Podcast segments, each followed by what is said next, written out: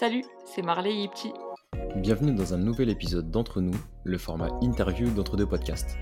On y invite des étudiants entrepreneurs pour t'inspirer et te motiver dans ton projet. Alors si tu es un étudiant passionné par l'entrepreneuriat, assieds-toi bien confortablement et profite de cet épisode. Aujourd'hui, on accueille une invitée qui est en train de se faire sa place dans l'univers de l'écriture du livre, une niche dont tout le monde ne parle pas forcément. À 16 ans, elle a écrit et vendu son tout premier livre. Aujourd'hui, elle en a 18 et accompagne des dizaines d'auteurs à écrire et publier leurs propres livres. On a le plaisir d'accueillir Meili Chen. Salut tous les deux. Hello Meili, comment tu vas? Hello, ça va super et vous? Ça va, ça va super, merci. Au top. On est ravis de t'accueillir en tout cas. Merci. Euh, Meili, est-ce que tu peux compléter un petit peu la, la description d'Ipti et est-ce que tu peux te présenter euh, en quelques phrases supplémentaires, s'il te plaît? En quelques phrases, ben déjà je pense que vous avez bien résumé le tout. Aujourd'hui, euh, si vous voulez, mon activité principale, je suis coach d'auteur, donc j'aide les personnes à écrire et publier leurs livres, et principalement plutôt les entrepreneurs qui veulent écrire des livres professionnels pour leur activité. Et donc euh, j'ai commencé l'entrepreneuriat à 16 ans, et puis vous allez découvrir au fur et à mesure mon histoire. Eh ben, ok, très cool. Et ben, du coup, par rapport à ton histoire, est-ce que tu peux nous raconter un petit peu ton parcours euh, en partant du lycée jusqu'à bah, aujourd'hui, là où tu en es à tes 18 ans? Ouais, alors tout a commencé quand j'étais en première année de bac, si vous voulez. Euh, c'était la première et j'avais le bac de français. Et donc, on avait huit livres à lire. Je me dis, c'est pas possible. Huit livres, c'est juste énorme. Je vais jamais réussir à lire huit livres. C'est Enfin, c'était impensable pour moi de finir déjà plusieurs livres. Et là, je me suis rendu compte que finalement, c'était possible parce que je les ai lus pour le bac, évidemment, pour le diplôme. Donc, j'ai été jusqu'à la fin parce que je me suis dit, les résumés sur Internet, ça suffira pas. Il faut que je connaisse tous les personnages, etc. Je commence à lire et je me dis, bon, en fait, j'aime bien la lecture, c'est plutôt cool, mais ces livres-là, ils m'intéressent pas et je, je retiens rien. Et donc, euh, j'ai commencé à m'intéresser aux livres de développement personnel une fois que j'avais lu huit livres. et oui, j'ai réussi, ouf. Et donc, euh, j'ai lu ces livres-là et je me suis dit, ah ouais, c'est plutôt cool parce que on apprend des choses euh, sur notre vie, euh, comment créer des routines, comment être riche, bref, des trucs bah, auxquels on s'intéresse quand on a 16 ans un petit peu, mais bon. Donc, ça m'a beaucoup aidé dans ma vie et je savais pas ce que je voulais faire ensuite, donc c'était plutôt cool justement de, de pouvoir lire des livres comme ça. Et au fur et à mesure, je me suis dit, bon, j'en ai marre, j'en ai plein le cerveau, j'ai trop de choses à... Là, euh, j'ai encaissé beaucoup de choses euh, mentalement et je me suis dit, bon, ben justement, je vais me mettre à écrire mon propre livre pour transmettre, parce que pour moi, en fait, je pouvais pas passer à l'action, ne serait-ce que euh, ben, parler, je pouvais faire que ça, en fait. Je pouvais juste parler, conseiller les gens, mais à 16 ans, personne vous écoute. moi, je vous le dis tout de suite, vous donnez des, donner des conseils sur la vie, on vous écoute pas à 16 ans en tout cas. Et donc, justement, ben, je me suis dit, bon, bah, je vais écrire mon livre. Euh, je sais pas ce que ça va donner, mais je vais écrire mon livre et puis on verra. Et, justement, donc je me suis mise à l'écrire, je l'ai sorti, etc. En, en, format numérique. Et là, j'ai vu que ça commençait à lire, j'ai eu beaucoup de retours, etc. Mais c'est parti vraiment euh, sur un coup de tête, sur le fait que j'en avais marre de lire, je voulais faire autre chose, et puis voilà. Et il s'appelle comment ce livre euh, que tu as écrit là? Alors ce livre-là, il s'appelle La confiance fait tout. Et au moment où je l'ai sorti, ça s'appelait Le pouvoir de la confiance. Et comme quoi, bah, je faisais pas du tout attention en fait euh, à tout ce qui était livre et tout. J'ai sorti un e-book, machin, j'ai fait n'importe quoi au début. Et il s'appelait Le pouvoir de la confiance, un titre qui est déjà pris en fait. Et j'avais juste pas le droit de le prendre. C'est pour ça qu'il a changé, mais de base, c'est Le pouvoir de la confiance. Ok, nice, nice. Et euh, ce livre-là, tu viens de nous lâcher une petite info, c'est qu'il a été disponible premièrement en e-book. Mmh, c'est ça. Euh, comment il a fini en papier? Alors, euh, il y a eu plusieurs galères entre les deux, parce que beaucoup de personnes ont dit, bon, bah, je vais devenir auteur, je vais écrire mon livre, et puis, en fait, tant qu'il n'est pas dans tes mains, tu ne te sens pas auteur, en fait. Tu te sens juste, j'ai écrit un e-book, tu vois. Enfin, pour moi, le e-book, ça avait beaucoup moins de valeur qu'un livre, même si on est d'accord, ce qui est à l'intérieur, c'est exactement la même chose. Et beaucoup de personnes se disent, ok, un e-book, c'est un truc euh, bah, beaucoup plus réduit qu'un vrai livre, parce qu'on va passer peut-être moins de temps dessus, etc. Et en fait, euh, c'était vraiment euh, la vision que j'avais d'un livre numérique. Donc, c'est passé des mois et des mois, et, et je m'étais dit, bon, donc mon livre La confiance fait tout est sorti en 2020 quand je l'ai écrit, et je me suis dit, avant, avant la fin de l'année, je le sors en papier, etc. C'est pas possible, il faut que je trouve la solution. Et finalement, ben, j'ai pas trouvé parce que je cherchais une alternance à côté, etc. C'était, j'avais beaucoup de choses à faire à côté et j'ai vraiment pas trouvé. Et par contre, euh, ça a été le premier objectif de mon année 2021, c'était de trouver comment imprimer ce livre parce que j'avais échoué l'année d'avant. Et donc, euh, je me suis mise à chercher comment faire euh, en auto-édition parce que c'est ce qui me pensait, enfin, c'est ce qui me paraissait vraiment le, le plus simple pour moi. Et donc, je, je me suis tournée vers l'auto-édition, etc. Et, et là, bah, pendant un mois, j'ai fait que de la mise en page pour que ça passe, parce que j'avais mis des photos, etc. Et ça m'a pris vraiment un mois où tous les matins, à 6 heures du matin, je m'occupais de mon livre pendant une heure, une heure et demie. Et euh, je refaisais les modifications le lendemain matin. Et ça s'est passé comme ça pendant un mois, un mois et demi. Et il est sorti du coup en, en format papier en février 2021. OK. Donc quand même, euh, six mois après, vous voyez? Mmh, mmh, mmh, donc un un long travail et quand il sort en papier, euh, six mois après, est-ce qu'il est directement, euh, commercialisé en librairie? Alors oui, il est déjà commercialisé, en fait, je l'avais fait sur Amazon au début et donc en fait, moi, le le but, c'était déjà de l'avoir personnellement et il était, il a été du coup bah, vendu par moi en direct, surtout aux personnes que je connaissais, etc. Et je l'ai pas mis en librairie directement parce que ça avait pas pris tellement d'ampleur et puis je je faisais pas ça pour vendre. C'est si tu veux acheter mon livre parce que tu me connais et que tu sais que j'ai écrit un livre, bah tu peux l'acheter. Mais sinon, je vais pas vais pas forcément euh, t'en parler plus que ça et chercher à te le vendre ou à le chercher à le mettre un peu partout. Et c'est pas ce que, que je cherchais du tout au début. Et, et, voilà, pour moi, c'était juste un livre. Si tu veux lire, tu lis si ça t'intéresse. Sinon, euh, tant pis, quoi. Ok, donc il n'y avait pas vraiment de vocation commerciale avec ce livre-là, euh, si, si, je comprends bien. Ok, ok. Et quand tu dis que tu le vendais euh, bah, via toi-même, c'était bah voilà quand on parlais aux gens que tu croisais ou c'est que tu as tenté de faire un truc via des réseaux ou je sais pas, un site peut-être? Alors, euh, non, pas de site. Euh, j'avais mon compte Instagram où je donnais, euh, bah, des nouvelles de mon livre et ce qui s'est passé au début, c'est surtout, ben, j'en ai mis, chez mes parents qui ont une boutique, chez ma fleuriste, en fait, de chez moi, j'en ai mis, dans une petite épicerie, à la boucherie etc. J'en ai mis un peu partout et et donc les gens pouvaient acheter comme ça. Bon, ça s'est pas super bien vendu mais en fait, le fait qu'ils voient le livre, les gens, ils disent: ah mais je te connais, j'ai vu ton livre, il est euh, vendu la fleuriste, tout le temps c'est comme ça. Et en fait c'est surtout ma mère euh, à, la boutique, elle en parlait en fait à tout le monde limite. Et en fait les personnes achetaient aussi pour leur, leur, leur bah, leur petit-fils, petite-fille, etc.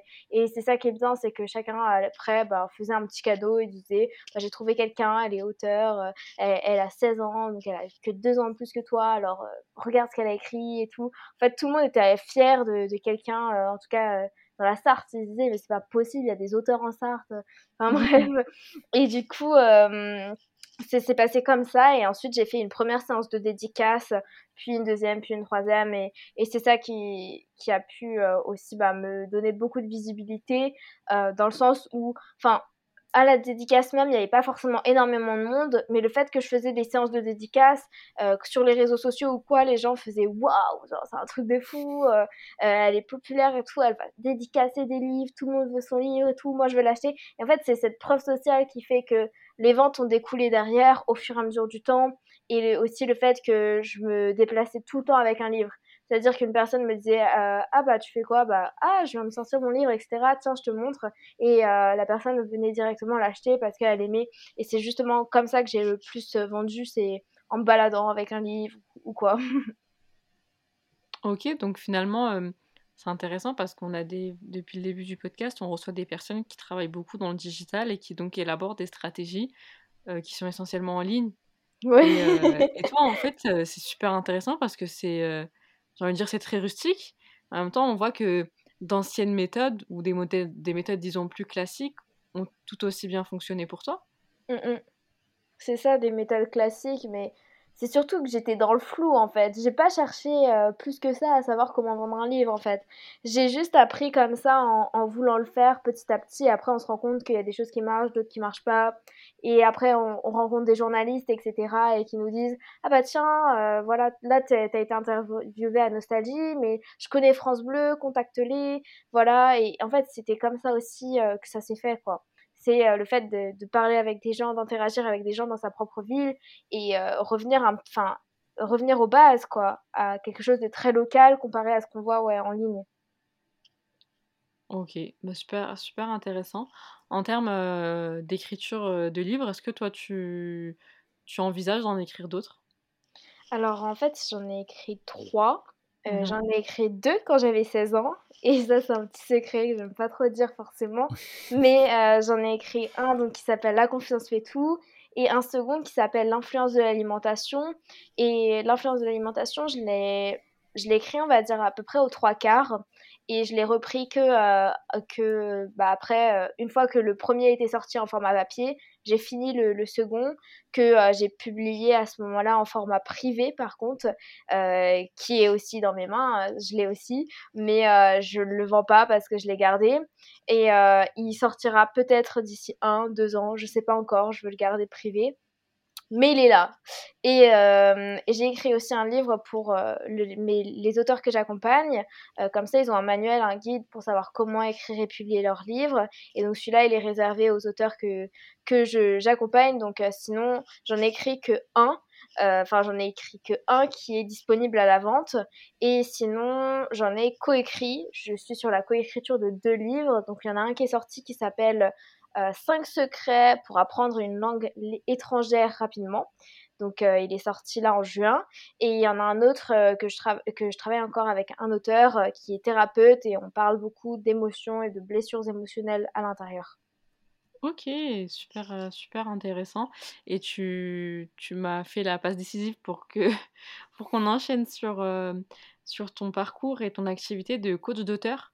Donc, tu nous disais que tu as un, manuel papier qui est réservé justement aux personnes que tu accompagnes. Comment, de l'écriture et la publication et la vente d'un livre, tu es passé finalement à coach d'auteur? Comment s'est fait, s'est faite la transition? Alors, ouais, c'est vrai que la transition, je l'ai pas trop expliqué. En fait, ce qui s'est passé, c'est que surtout, de 16 à 18 ans, bah, j'étais là, je vendais mon petit livre, je faisais mon petit marché, et puis voilà quoi. Sauf que ben, j'ai pas pu me déclarer, j'ai pas pu ouvrir ma société. L'URSAF, ben, je vous explique même pas comment c'était compliqué de, de savoir comment faire un sirène, etc. C'était une grosse galère.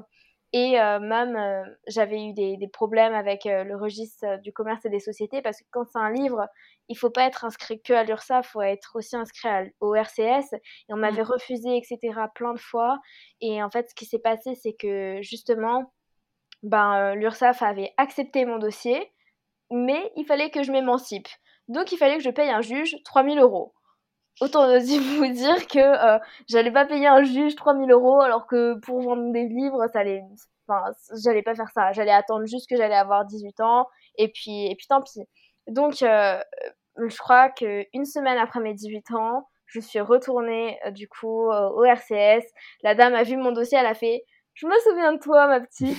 ton, ton dossier, il va passer en priorité, je m'en occupe et tout. Et donc ça, c'était la première semaine, je crois, après de janvier, même euh, fin décembre, etc. de cette année. Et, euh, donc elle, euh, la dame commence à faire ça et tout. Bon, la grosse histoire, pendant un mois, j'ai pas pu ouvrir ma société parce que la dame s'est trompée de numéro d'adresse.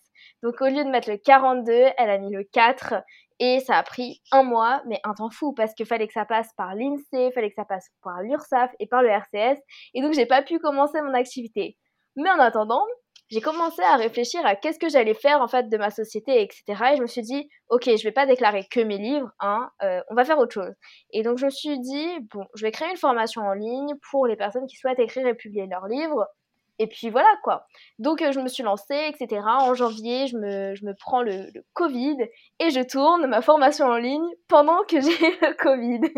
euh, alors j'étais, mais j'étais couchée euh, vraiment, mais euh, je m'étais donné une deadline, c'est à la fin de la semaine, je devais sortir euh, ma formation. Et donc ma formation, je l'ai tournée en deux fois parce que ma caméra a mal enregistré. Donc j'ai tourné deux fois alors que j'avais le Covid. alors bref. Une aventure. Ah oui, non mais une aventure. Et donc ma formation, voilà, elle était prête, je commençais à savoir comment l'héberger et tout. Je suis relevée du Covid, etc. Fait que ben voilà, il n'y a plus qu'à la vendre. Euh, mais je sais pas quand est-ce qu'elle va sortir. Je pensais dans Normalement, c'était début février, mi-février, etc. Où il me restait des petits trucs à faire, donc euh, je fais mon, petit truc. Et là commence ce qui se passe, gros événement. Euh, je vais à Paris rencontrer donc plusieurs entrepreneurs. Donc c'est les, les, entrepreneurs qui, qui m'ont aidé au début à lancer mes premières conférences. On était trois parce que j'en ai pas parlé, mais je suis devenue conférencière entre 16 et 18 ans. Et euh, ces entrepreneurs-là, donc au début on était trois, et ben ils ont créé la salle du temps, donc c'est un groupement d'événements euh, en France et aussi à l'international. Donc là c'était le lancement. Autant vous dire que maintenant il n'y a plus trop d'événements, mais j'ai été présente au lancement et au, lancement j'ai rencontré quelqu'un. Alors euh, le gars, je sais pas d'où il sort, mais il, il, avait acheté mon livre en quatre semaines. En quatre semaines, il avait réussi à acheter mon livre, mais il avait mis tellement de temps à me donner son adresse, tout. Il a mis quatre semaines à écrire son livre. Ensuite, pendant le Covid, il devait venir me voir pour faire une conférence avec moi, mais je l'avais pas vu parce que j'ai eu le Covid.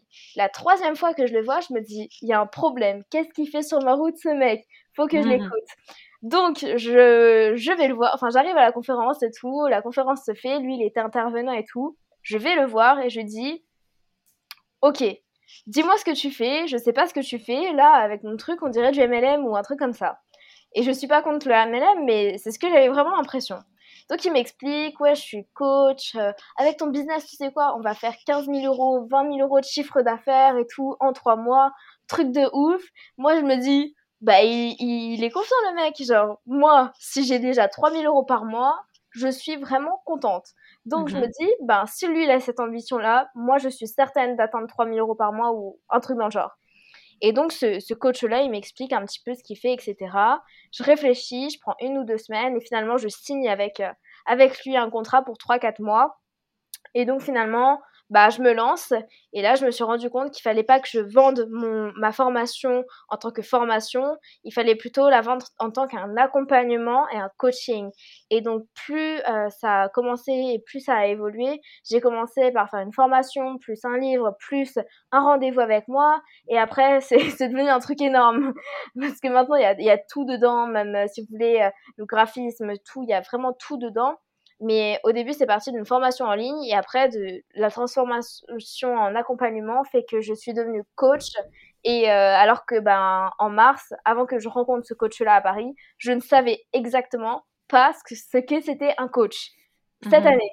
Et, et, là, je suis coach. c'est un truc ça va vite en vrai. Mais euh, ça va très très vite. Euh, et, et, en fait, c'est fou parce que je je savais pas. Enfin, j'ai l'impression que j'ai appris tellement de choses ces derniers mois parce que là, du coup, on est en juillet et j'ai commencé donc mes premières ventes en mars. Ben, il s'est passé trop trop de choses en fait. Et, donc voilà un petit peu la transition qui fait que je suis devenue coach. Alors je savais même pas ce que c'était coach et que je venais d'avoir 18 ans et de pourquoi je l'ai fait. C'est ça un peu le, cheminement aujourd'hui. Ok, bah super inspirant et super intéressant. finalement, ta, ton coaching, comment tu t'es fait accompagner pour le mettre en ligne et le vendre, comment justement tu as réussi bah, justement à rassembler des personnes et à avoir tes premiers clients? Alors c'est ce qu'on se pose souvent comme question dans l'entrepreneuriat. Donc si tu veux, je pense que le, plus important, c'est au début, si on ne sait pas, c'est d'admettre qu'on ne sait pas. Si tu sais pas faire quelque chose, ben, tu vas te former à le faire ou tu vas demander à quelqu'un de t'expliquer, etc. Mais tu te lances pas comme ça. Parce que faut, faut savoir que c'est quand même, enfin, ok, tu vends, etc., mais c'est quand même des sommes derrière, il faut faire attention. Et là, je parle bien aux personnes qui veulent commencer ou quoi, ou qui sont déjà lancées, c'est vraiment, faites attention, entourez-vous bien, comptable, euh, votre banque, connaissez-la bien, s'il vous plaît, et faites les choses claires, c'est-à-dire les conditions générales de vente, c'est méga important, et euh, vraiment, soyez entouré de personnes de confiance ça, je, je, parle vraiment en connaissance de cause parce que il peut vous arriver euh, de grandes choses. Mais donc déjà, c'est bien euh, se former, bien s'entourer. Et après, pour aller chercher des clients, bah, c'est des compétences en vente et en marketing qu'il faut acquérir au fur et à mesure du temps, mais ça va être vraiment du terrain si tu veux. Donc moi j'ai fait un peu tout, j'aurais pas dû faire tout, mais tout ce qui est euh, donc j'ai fait de la prospection au début, j'ai fait du LinkedIn, euh, je me suis fait accompagner même sur LinkedIn, j'ai fait de la pub Facebook, j'ai pris des, des setters, donc setters, closer, euh, pendant plusieurs mois, etc., que j'ai même formé. Et il y a un moment, on était 10, en fait. Je travaillais avec 10 prestats. Euh, là, j'avais un CM pendant un mois, etc. Et en fait, c'est surtout ça, c'est s'entourer de personnes et euh, qui vont euh, soit hum, bah, le faire à ta place ou soit ben, tu vas pouvoir euh, les former un petit peu pour qu'ils t'aident en fait à faire des choses et donc ou alors ils vont ils vont te former toi. Donc c'est ça le, les premières choses c'est vraiment bien s'entourer se former et faire les choses bien dès le début quoi. Même si ça prend du temps mais au moins ce sera fait quoi. Ok, donc tu avais quand même investi beaucoup sur des personnes et des outils pour pouvoir acquérir tes premiers clients, si j'ai bien compris, au début. Alors ça, c'était c'était un peu plus après, quand j'avais quand même des revenus. De ma poche, j'ai jamais mis un euro, heureusement. Euh, j'ai juste payé le premier coaching, donc avec euh, Mathis Pupo et le mentorat, euh, donc en début février que j'ai rejoint. Et eux, je les ai payés en fait en crypto-monnaie. Donc si tu veux, pour moi, c'était pas de l'argent, quoi. Mmh. donc, donc ça va, ça va, ça va. Tu nous parles de crypto-monnaie? Ouais. Euh, est-ce que le Web3, c'est dans tes, dans tes projets? Alors, euh, comment est-ce que j'ai commencé l'entrepreneuriat à 16 ans? Bah, J'ai écrit mon livre, mais avant ça, j'ai fait la rencontre d'un ami à moi. On était à la patinoire et euh, c'est mon premier pote du business, il s'appelle Clément Thomasoni. Et en fait, c'est un mec qui m'a apporté tellement d'opportunités dans ma vie, en tout cas de 16 à 18 ans, on était vraiment proches et tout. Et, euh, et ce qui s'est passé, c'est que lui, il était dans le MLM de la crypto. Donc, euh, c'est la deuxième fois que tu parles d'MLM. Il y a des personnes qui ne s'y connaissent pas du tout en marketing. Est-ce que tu peux expliquer rapidement, euh, vulgariser ce que c'est le MLM C'est vrai. Le MLM, si vous voulez, c'est des services qui sont basés sur de la recommandation. C'est-à-dire que, par exemple, on va vous dire, euh, donc ça peut être du MLM dans tout. Par exemple, prenons une, centrale d'achat un petit peu. Donc il y a des produits euh, d'entretien, des savons, etc. Et ben, par exemple, moi j'aime bien les, savons, je les consomme. Et ben, je décide de les vendre à quelqu'un d'autre. Et cette personne-là, ben, va, va finalement décider de, bah, de les utiliser comme moi, mais aussi de les vendre à d'autres gens. Et voilà, donc c'est le but, c'est de recommander des produits parce qu'on on aime euh, les consommer. Donc ça peut être là, comme je parlais de, savon ou de produits d'entretien, mais ça peut être comme de la formation. Donc euh, il y en a beaucoup des, des MLM aussi sur les crypto-monnaies ou sur l'investissement, l'éducation financière, etc., où les mmh gens recommandent des formations. Donc voilà un petit peu le, MLM. Le but, c'est vraiment de, de, se former et puis de, recommander le, produit ou le service. Et donc, euh, à cette époque-là, je reprends ma petite histoire. Donc Clément, lui, euh, venait de sortir d'un réseau de, crypto-monnaies, etc. Il, il, avait bien appris des petits trucs, quoi. Et puis lui, il me parlait crypto, il me dit, regarde, imagine, tu prends un euro euh, de Bitcoin, euh, là, ça va faire plus, je sais pas, 50% dans 6 mois, tu vas voir, ton 1 euro, il va doubler, il va faire 100 euros, Et, et moi, j'ai commencé à me dire, waouh, c'est cool. Et donc, euh, les premières choses que j'ai faites, c'est ouvrir un compte bancaire euh, Boursorama avec mon père. On a séparé les fonds et euh, à 16 ans, j'ai investi dans le Bitcoin. donc, j'ai investi à 40 euros. Aujourd'hui, il a fait x7. donc, c'était plutôt cool. Mais j'ai investi en tout à peu près 500, 800 euros à peu près avec mon père, etc. Et donc, ben voilà, au début, c'était vraiment le casino pour moi. Donc, j'ai juste posé de l'argent et je ne l'ai pas forcément retiré. Et aujourd'hui, ça vaut toujours par le coup pour moi, en tout cas, de le retirer parce que j'investis tôt euh, par rapport à, à, aujourd'hui, quoi. Même s'il il y a eu des, des, gros hauts et des bas dernièrement en crypto-monnaie, et ben, je suis toujours gagnante. Donc, je suis plutôt contente. Et, euh, et, et, donc voilà, donc je l'ai rencontré, c'est pour ça que, que voilà, on, on parlait de, de crypto-monnaie, c'est pour ça que je m'y intéresse pas plus que ça, mais c'est comme ça que j'ai commencé un petit peu euh, à, trouver un petit peu mes pas euh, sur l'éducation financière, etc.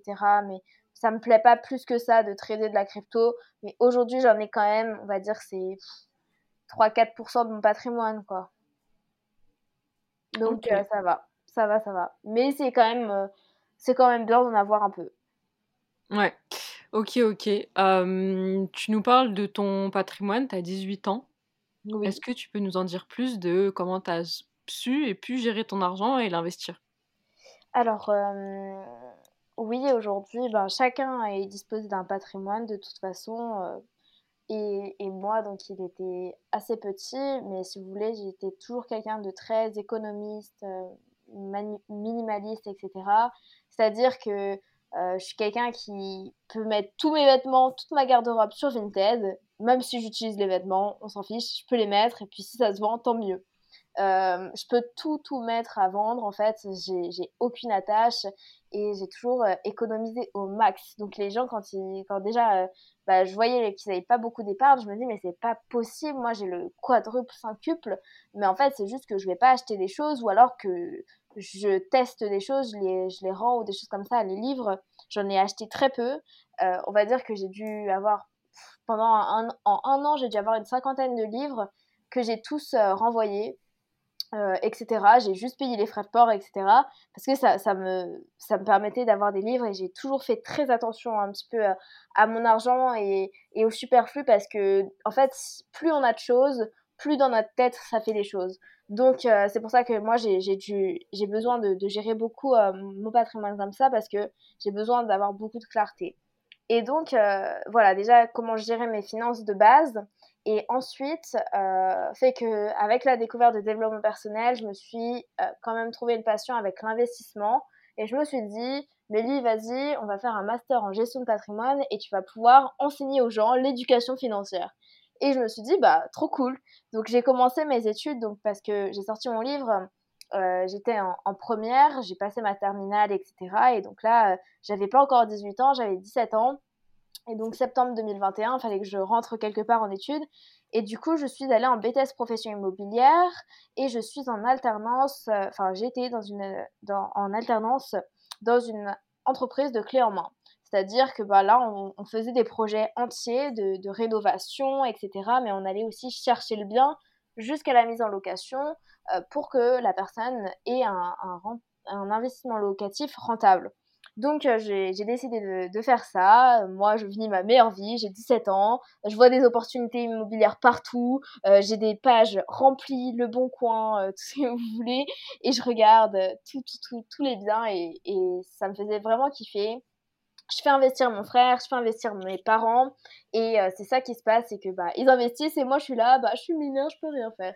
Et, et donc quand j'ai eu 18 ans, j'ai fait stop, c'est à mon tour d'investir, let's go. Ça faisait un an, un an et demi que je voulais investir, donc euh, j'avais bien pris en amont euh, beaucoup de connaissances euh, de mon côté. J'avais fait une quinzaine de formations en ligne et j'ai lu aussi quelques livres, mais c'est surtout que j'ai fait le programme du BTS professionnel immobilière à peu près 3, 4, 4 fois, un peu plus peut-être, mais j'ai fait le programme, j'ai pris les gros manuels et j'ai tout lu et j'ai fait des mind maps et tout, je me suis formée mais à fond. Et, et donc là, à 18 ans, je fonce, je me dis, je vais le trouver ce bien-là. Et donc en février, mes deux objectifs, c'était sortir ma formation en ligne et également trouver mon bien immobilier. Le 3 février 2022, cette année, je trouve mon bien immobilier. J'étais en appel en plus avec un ami, j'étais comme ça en train de regarder le bon coin. Et là, je dis, wow, un bien à 40 000 euros, c'est un truc de malade, il faut que j'aille le voir. Et donc là, je fais une offre, etc. Mais la dame me dit non, c'est pas possible, machin. Bref, ça, c'était une grosse aventure et tout j'ai parlé à énormément de banques et tout pour avoir le prêt, tout, tout, tout. C'était très, très, très euh, chaud. Mais j'ai eu ce bien et je suis contente. J'ai signé euh, l'acte authentique le 10 juin. Et donc là, ça fait après euh, deux mois qu'il est en location Airbnb et j'adore. C'est trop cool. Et donc j'ai investi euh, directement. Et là, mon prochain projet, ce sera pour plutôt fin d'année. C'est trop cool. C'est trop cool. On voit que, que c'est diversifié. En vrai, t'es es, mature sur plein de sujets euh, sur lesquels les gens n'osent pas vraiment se lancer, tu vois. Donc, euh, non, franchement, c'est fort. Ben, si tu veux, je pense que c'est mon âme aussi d'enfant parce que quand t'es enfant, enfin, tu te soucies pas de tout, tu prends des risques et en fait, tu passes à l'action sans réfléchir. Et moi, c'est ça que je me suis dit, c'est j'ai 18 ans, j'ai toute la vie devant moi, je vais me prendre des gros murs, mais genre des gros murs et c'est plus tu vas te prendre des erreurs dans la figure, plus tu vas évoluer. Et, et je m'en suis pris des gros murs et ça continue et c'est très dur, mais on est toujours là avec le sourire. c'est le plus important. Ouais, ouais, ouais. Et ben justement, tes multiples activités, euh, t'arrives à les gérer comment en parallèle de ton BTS Alors, ça a été très compliqué pendant une transition où j'étais encore salariée parce que je devais faire quand même attention ben, à travailler et avoir les études à côté, plus, plus avec mon bien immobilier, plus pendant un moment j'étais modèle photo, plus euh, ben, j'ai monté mon entreprise évidemment, j'étais conférencière et, euh, et puis, j'étais quand même auteur, donc euh, surtout que la période de mai, c'est les salons. Ils commencent à avoir des beaux jours. Tous les week-ends, c'est salon de livres. c'est fou, mais c'est ça. Et, et, donc, je commençais à avoir beaucoup d'activités. Et en fait, c'est le fait que tu anticipes ce qui va se passer, que tu les programmes dans ton emploi du temps, bah, tu sais que ça va se passer et tu t'organises pour. Et, et, en fait, j'arrive toujours à bien m'organiser si je sais que j'ai des choses à faire, en fait. C'est tu le fais, c'est tout. Et, hum, et donc, en fait, je trouve ça plutôt simple de, de s'organiser, en tout cas dans son temps. Et quand tu sais ce que tu as, quand tu arrives à peu près à caler tes créneaux, etc., euh, tout se passe plutôt bien. Et, euh, en fait, moi, plus je fais de choses, plus je suis efficace. C'est du surmenage, mais ça va aller. Et, non, mais c'est vrai. Et, euh, et donc, moi, c'est ça, en fait. Plus je suis productive, plus je vais produire. Et par contre, moins je le suis, plus je peux faire la crêpe pendant une semaine, quoi. Mais euh, souvent, c'était ça, c'était pendant 2-3 semaines, j'étais à fond, et une semaine après, c'était chaos. mais je faisais, en fait, moi, mais quand je suis fatiguée ou quand je suis chaos, c'est pas je fais rien, c'est ma journée elle est déjà productive quand même.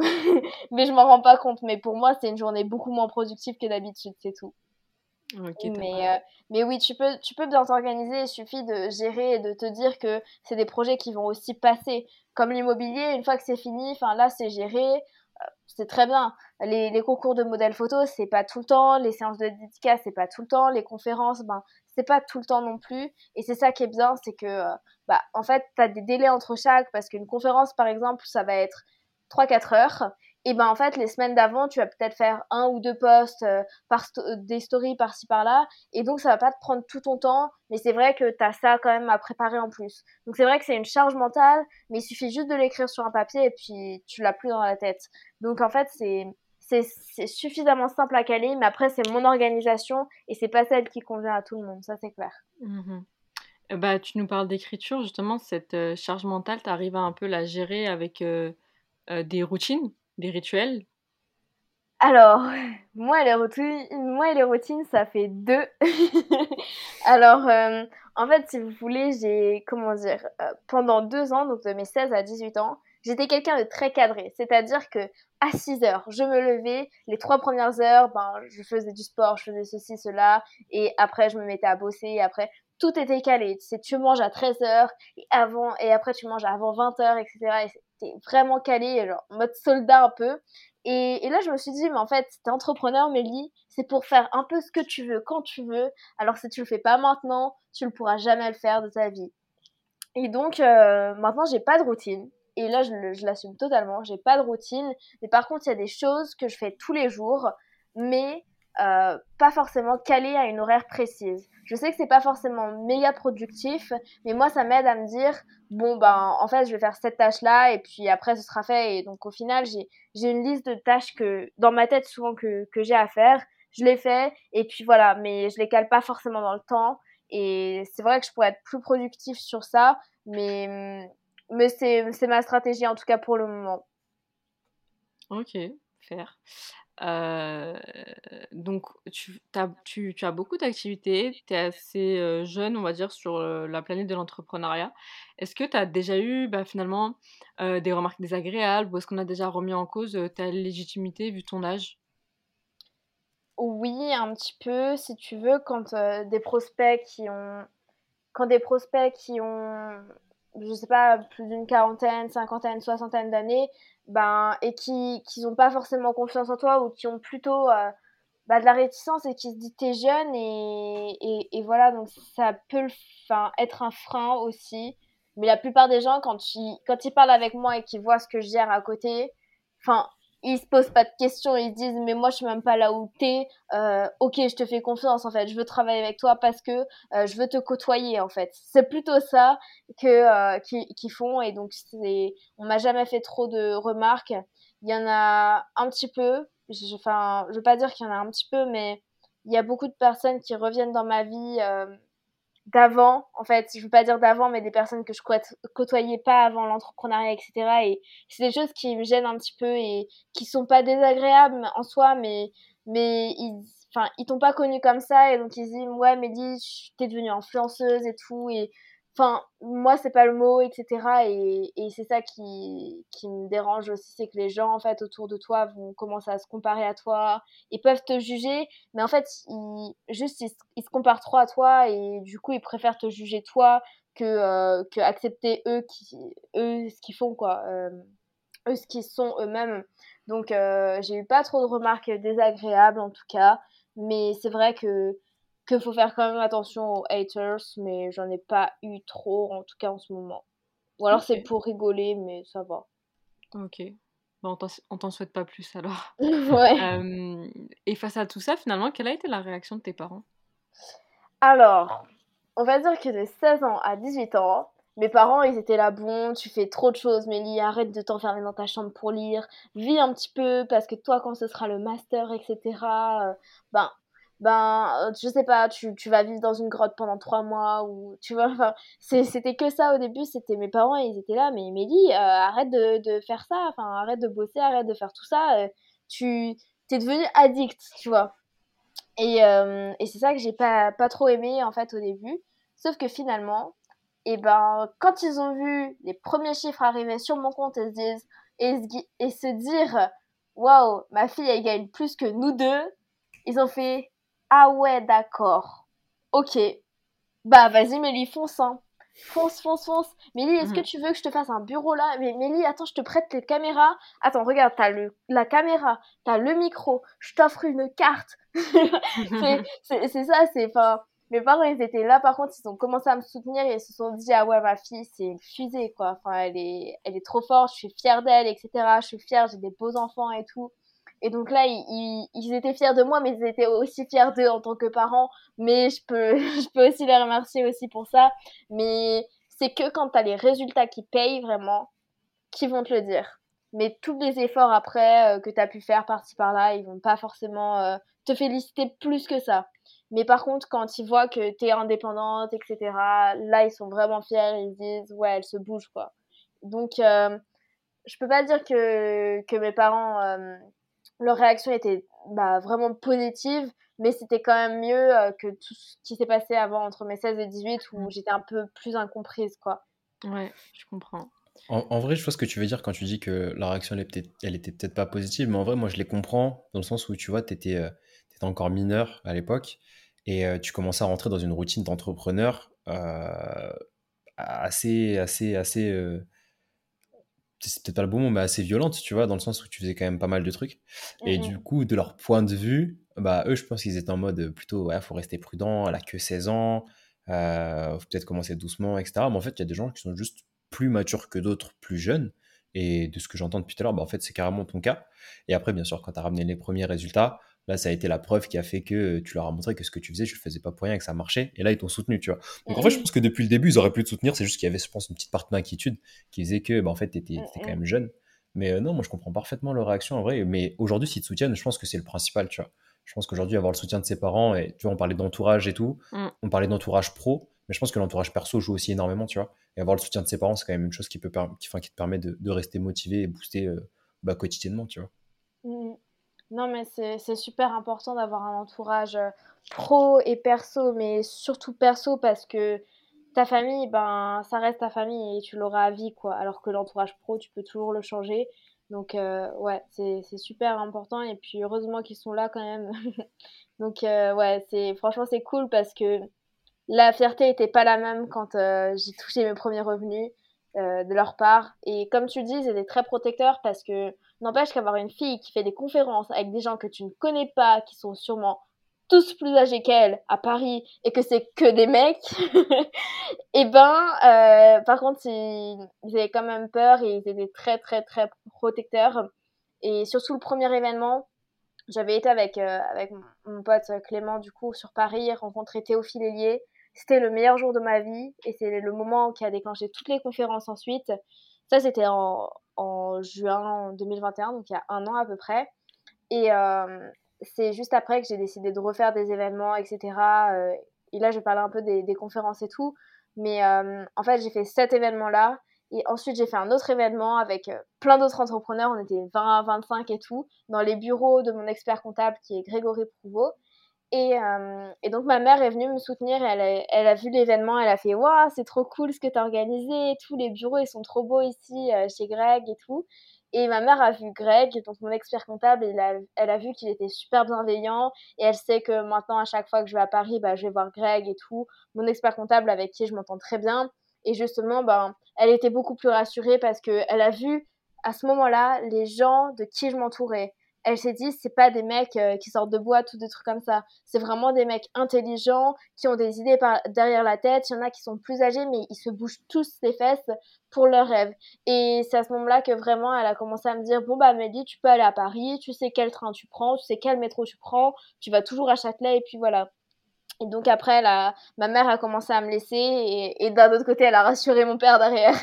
mais euh, mais c'était vraiment un événement déclencheur en tout cas pour moi parce que sinon, si j'aurais pas été avant à Paris seule, enfin en tout cas avec mon frère et, Clément, euh, et ben j'aurais jamais pu commencer à être conférencière aussi. Et, et heureusement qu'en fait à ce moment-là mes parents m'ont dit aussi que que j'étais pas comme les autres dans le sens où ils ont senti que j'étais beaucoup plus responsable que les gens de mon âge et ils ont quand même laissé pas mal de lest par rapport à, à une personne je veux pas dire lambda mais autre quoi. Mmh c'est ce qui te différencie des autres personnes de ton âge et finalement qu'est-ce qui te différencie des autres coachs d'auteurs? Alors déjà, il y a peu de, de coachs d'auteurs sur le marché. Euh, c'est plutôt des agents littéraires, des nègres, des écrivains publics. T'as plein de mots, mais moi je suis la nouvelle génération, on va pas me casser les pieds. J'ai dit coach, coach d'auteur, même si j'aime pas le terme, j'ai toujours pas trouvé euh, quoi d'autre. Mais t'as coach littéraire, sinon c'est plutôt pas mal, mais mais c'est pas trop ma niche. En fait, si vous voulez, moi, mon but, c'est de créer des livres vraiment professionnels et qui sont basés sur les expériences d'une personne et sur ses connaissances, ses compétences, dans le but de d'attirer, euh, enfin de, de, faire lire euh, ce livre-là à leur cible et d'en plus ben, répondre à leurs besoins et leur donner des solutions. C'est vraiment la base et c'est vraiment la question essentielle que je pose à mes, à mes clients au début. C'est vraiment trouver un livre qui va correspondre à leur audience pour qu'ensuite ils vont vendre plus de services derrière, plus de produits derrière, en mode lead magnet si vous voulez. Mais c'est vraiment un, livre professionnel dans le sens où la personne va pouvoir vraiment vendre plus derrière et, lui donner gage d'autorité, euh, d'authenticité vis-à-vis de ses futurs clients ou de ses clients qu'elle va fidéliser. Et c'est vraiment tout ça, le but de ce livre, c'est vraiment que ça apporte énormément de preuves sociales parce que moi mon livre je vous le dis ça m'a changé la vie. Quand j'ai vu tout ce que ça m'a apporté à côté comme réseau et comme comme opportunité derrière et je me dis que je veux faire exactement la même chose avec des avec des personnes euh, entrepreneurs aussi quoi. Ok. Ok faire faire enough. Euh, super intéressant. On arrive bientôt à la fin euh, de cet épisode mais il nous reste encore quelques questions quand même Tu, vois, Mélie, euh, tes, 18 ans, mais ton énorme maturité, quand même, je pense qu'il faut le dire. Pour toi, aujourd'hui, c'est quoi les avantages et les inconvénients à être, euh, à être étudiant entrepreneur, à entreprendre quand on est étudiant? Mmh. Il n'y a pas trop trop. Les avantages, c'est que au final, tu un bout de papier. Moi, je voulais le bout de papier je le voudrais toujours euh, le plus gros bout de papier possible. je suis une élève studieuse, donc euh, je sais que je peux me donner les moyens d'avoir un diplôme, donc je vais aller jusqu'au bout et j'ai prévu l'année prochaine d'aller à Harvard. Et, euh, et, donc je vais continuer les études, mais c'est pas parce que je suis en études que je peux pas lancer mon projet. Et les gens qui se trouvent des fausses excuses dans, le, sens où non, je peux pas faire les deux, je peux pas être entrepreneur plus être en études, c'est trop pour moi. Bah, tant que t'es pas en, en école d'architecture ou de médecine, etc ben tu peux faire aussi te, tu peux aussi te lancer. Moi j'ai pris un BTS parce que c'est assez cool, mais euh, c'est vrai qu'il y a des études un peu plus poussées où c'est plus difficile, mais tu auras toujours du temps pour travailler un petit peu ou alors te former sur le côté. Donc euh, moi je me dis c'est pas vraiment un problème en tout cas pour moi et j'ai choisi des études euh, simples dans le but de pouvoir avoir mon diplôme et de pas que ça me bouffe trop de temps et, et les avantages aussi c'est que enfin, moi, je vois pas trop de plus d'avantages que ça, mis à part que, enfin, je suis quand même formée, mais les inconvénients, c'est que ça reste des cours, quoi. Ça reste des cours dans le sens où, bah, moi, c'était magistraux, etc. En tout cas, en BTS, et, et les profs, c'est pas des profs, c'est des, des formateurs. Donc, euh, c'est-à-dire que c'est des professionnels qui vont, qui sont pas vraiment euh, bah, reconnus par, enfin, ils sont reconnus par l'éducation nationale, mais ils sont c'est des formateurs, c'est-à-dire qu'ils n'ont pas le diplôme de professeur, etc. Donc, euh, ils sont beaucoup moins pédagogues et ils te lisent des PDF. Et moi, ça m'a vraiment ennuyé, sachant que j'avais vu le programme euh, trois, 4 fois avant. Ben, ça m'a beaucoup ennuyé. Donc là, j'ai décidé de tout passer à distance pour euh, la seconde année, en tout cas, dans le but de vraiment me dégager du temps et d'éviter de vraiment en perdre à l'école, en présentiel, etc. ça, ça m'apportait pas beaucoup plus. Donc en fait, il y a toujours une solution, qu'on veuille continuer nos études ou non. Mais je pense que le plus important, ou, même un travail salarié à côté, le plus important, c'est vraiment de, savoir faire les deux et de d'être aussi euh, assez sécurisé par rapport à son avenir, quoi. Moi, je le fais pas parce que j'ai besoin d'être sécurisé, mais c'est vrai qu'avec avec un bac, on fait pas vraiment grand chose aujourd'hui, si on n'est pas entrepreneur en tout cas. Et, d'un point de vue plus euh, entrepreneuriat et euh, mix, le vrai mix entre l'entrepreneuriat et les études, euh, est-ce que tu as des inconvénients? Je sais qu'il y a plusieurs de nos invités qui nous ont dit qu'ils ont dû faire bah, tu vois, des sacrifices par rapport à leurs amis, par rapport à leur entourage. Est-ce que ah toi, ça a été ton cas ou enfin, Est-ce que tu vois des inconvénients dans ce genre-là Ou pas du tout? Toi, tout, a, tout s'est toujours très bien passé et, et voilà. Alors vis-à-vis de bah, quand je suis partie de mon lycée, donc euh, à la fin de la terminale, j'ai pas perdu tant d'amis que ça parce que c'est des amis, euh, enfin en tout cas c'était toutes mes amies filles parce que maintenant mes amis c'est plutôt des gars, mais euh, mais elles sont parties en fac et en fait elles n'avaient pas de temps en fait, enfin elles n'arrivaient pas vraiment à gérer leur temps je pense et puis il y en a beaucoup qui sont partis dans d'autres villes etc. Mais n'empêche que je les vois toujours et je suis en bon terme avec avec ces filles là et, ça se passe très bien, je les ai pas perdues, mais on s'est vraiment beaucoup éloigné. Mais elles savent ce que je fais, et puis je sais ce qu'elles font, et puis je suis, je suis très heureuse pour elles, et autant elles que pour moi, donc je les ai pas forcément perdues. Et, pour ce qui est de ma classe de BTS, ben, je me suis entendue avec pas mal de gens, donc euh, c'était cool, mais pas plus que ça en fait. Tu, enfin, j'ai l'impression que moi, je veux pas dire un train d'avance, mais t'es en décalé, t'es pas dans le même monde du tout, pas dans le même mood. Et donc, euh, bah, en BTS, en tout cas là, l'année, l'année qui s'est passée là, 2020, 2021-2022, ben, c'était, très bizarre dans le sens où ça m'intéressait même plus forcément d'aller voir des, des gens juste comme ça, etc. Et je me suis, enfin, je suis restée dans ma bulle que euh, bah, je veux m'entourer que d'entrepreneurs, que d'entrepreneurs, que d'entrepreneurs.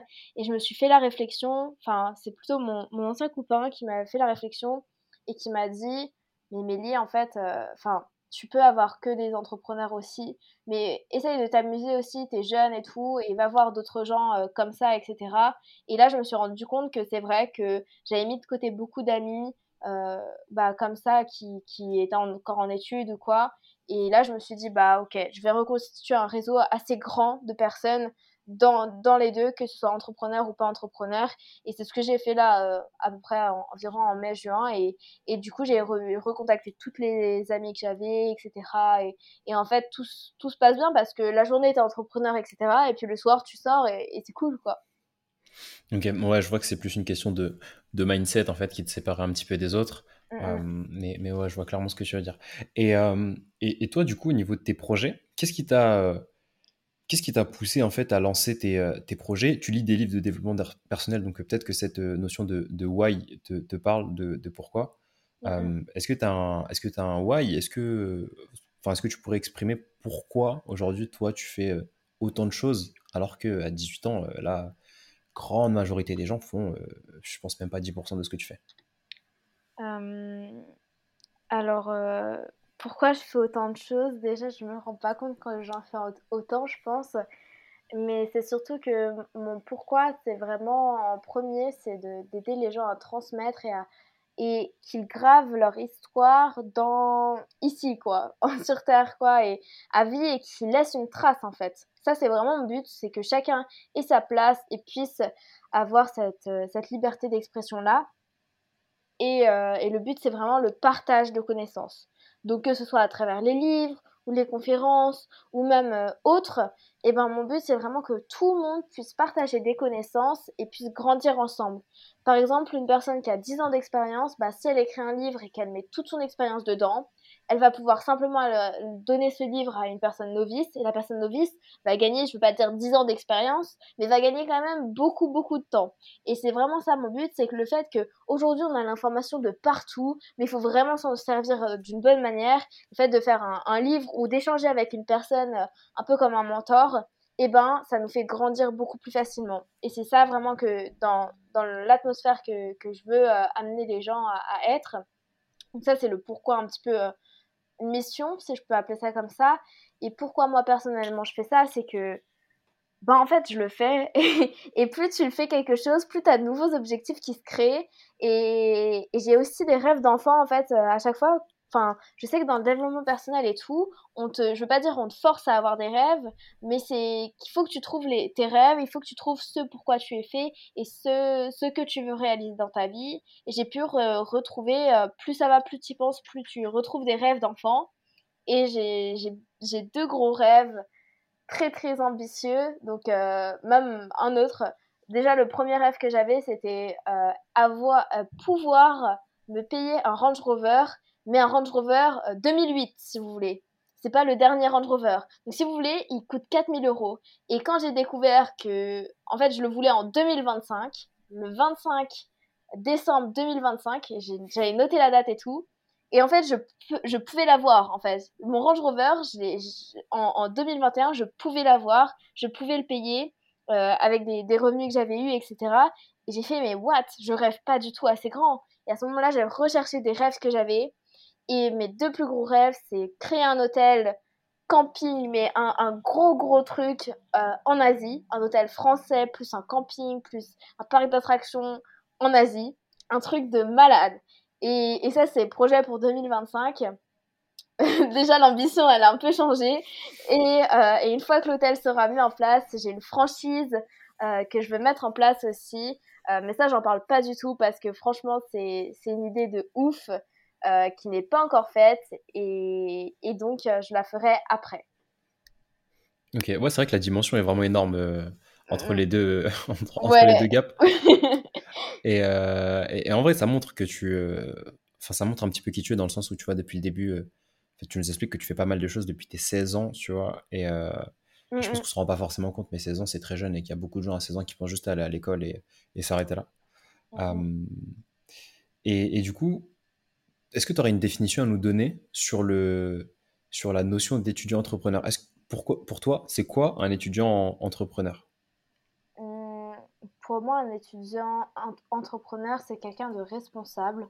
Parce que déjà, il se rend compte qu'il doit continuer ses études et qu'il fait pas comme tous les entrepreneurs qui disent Ouais, j'arrête mes études, je plaque tout et je fonce dans l'entrepreneuriat. Non, c'est quelqu'un qui a réfléchi et qui continue ses études déjà.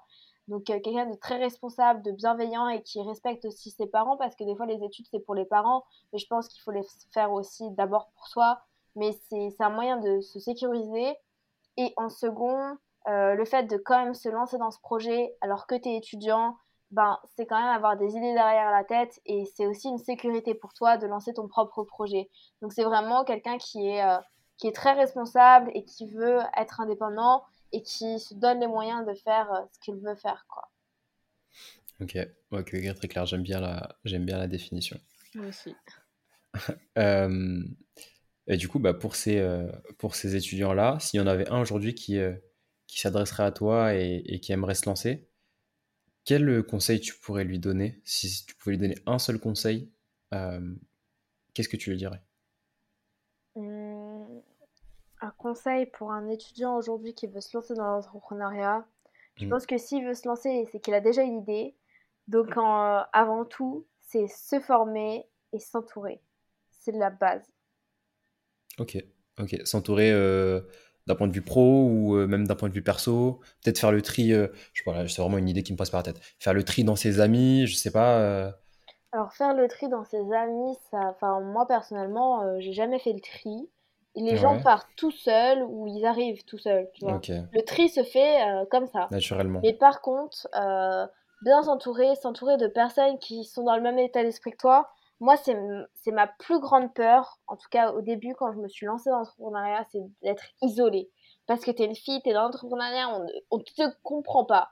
Euh, voilà. Et donc, c'est, c'est ce que je me suis dit, c'est que vraiment, il faut que je m'entoure en premier. C'était, j'avais besoin de trouver des gens qui pensaient comme moi et, et c'est pour ça que j'ai, continué à faire des conférences aujourd'hui, c'est pour ça et, donc bien s'entourer au niveau professionnellement, mais aussi euh, si on a des gens qui, euh, qui, par exemple, tous les jours vont sortir en boîte, euh, bah voilà, faudrait limiter euh, ou, limiter les interactions avec ces personnes-là, mais sans, sans non plus se, fermer à tout ça. Et, donc bien s'entourer et après se former, en tout cas sur son domaine. Parce que la vente, le marketing, etc., bon, ça vient après. Mais par exemple, si c'est quelqu'un qui veut, je sais pas, créer une application, il faut qu'il commence à savoir comment coder, comment, euh, de quoi est faite une application, tu vois. Enfin, faut vraiment se former parce que c'est la base. Et, et quand t'es étudiant, ben, au début, t'as pas vraiment envie, enfin, peut-être que l'argent peut motiver, mais avant, il faut que le projet soit bon et, et, et voilà, quoi. Donc, ouais, te, te, je te rejoins totalement aussi sur la partie, euh, sur la partie entourage. Il y a, je suis très nul en, en- pour retenir les, les auteurs de citations, mais il y a quelqu'un qui disait tu es la moyenne des personnes qui t'entourent, quelque chose comme ça. Et, euh, et du coup, ouais, en fonction de ton entourage, ça va dépendre de qui tu es et de qui tu aspires à devenir. Donc, ouais, l'entourage, c'est super important. Ah, pour l'anecdote, cette phrase, elle m'énervait trop avant. Genre vraiment, elle me saoulait, genre, euh, je sais pas. Et, euh, et en fait, je me suis fait la remarque dernièrement. Je me suis dit, depuis que j'ai changé de formation, depuis que je me suis mis à fond sur LinkedIn, que j'ai networké à, à mort, que je forçais de ouf à Station F à parler aux gens et tout, je me suis dit, mais tu penses plus du tout de la même manière. Tu vois plus du tout le monde de la même manière. Et, et dès que tu as un coup de mou ou un truc comme ça, tu sais à qui parler parce que tu sais très bien qui va te remotiver et qui va te, te replacer ta tête au bon endroit, tu vois. Et après, Ah, je me c'est suis en fait, tu l'aimes ou tu l'aimes pas la phrase, t'es la somme des gens qui t'entourent. Mais C'est un c'est plus que vrai. hein. Ouais. C'est plus que vrai.